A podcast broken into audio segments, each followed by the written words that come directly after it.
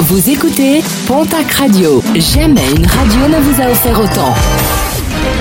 L'information locale à 9h, c'est sur Pontac Radio. Bonjour Jean-Marc Courage Sénac. Bonjour à toutes et à tous. Vive émotion à Bizanos après le décès samedi d'un joueur de pelote âgé de 42 ans.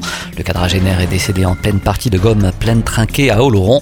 Les gens sur place et les pompiers ont essayé en vain de le réanimer. Les publications se sont multipliées hier sur les réseaux sociaux pour rendre hommage aux joueurs. Un appel à témoins lancé par la gendarmerie d'Aussin après la mort du jeune Julien Adé. Le jeune homme âgé de 19 ans a été décédé le 29 janvier dernier après avoir passé une soirée au quartier de l'Arsenal à Tarbes où il avait reçu des coups. Un jeune banniéré est actuellement en détention provisoire à la maison d'arrêt de Pau. Il affirme n'avoir donné qu'un seul coup de poing, mais plusieurs témoins affirment qu'il en aurait donné un deuxième. Toute personne ayant assisté à la scène est invitée à contacter la gendarmerie d'Aussin. La circulation de l'A64 fortement perturbée ce samedi suite à l'incendie d'un camion-citerne à hauteur de la commune de Roquefort-sur-Garonne.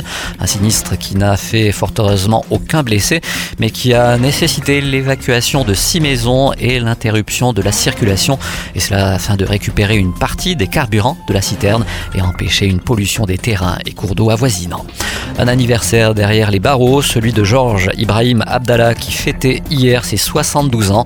72 ans dont 38 passés en prison après avoir été condamné pour avoir participé à l'exécution dans les années 80 de deux diplomates rattachés aux ambassades des États-Unis et d'Israël. Plusieurs associations comme la Ligue des droits de l'homme ou plusieurs partis de gauche demandent sa libération.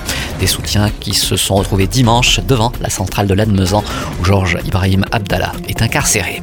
L'ours se porte bien dans les Pyrénées. Selon le rapport annuel du réseau Ours Brun, 13 nouveaux oursons de 8 portées distinctes ont été repérés l'an dernier. Il y aurait désormais un total de 76 plantigrades sur la chaîne pyrénéenne, dont 4 à 5 mâles et 2 femelles en Béarn et Bigorre. Un noyau trop faible pour être viable selon les associations de protection de l'ours qui réclament de nouveaux lâchers.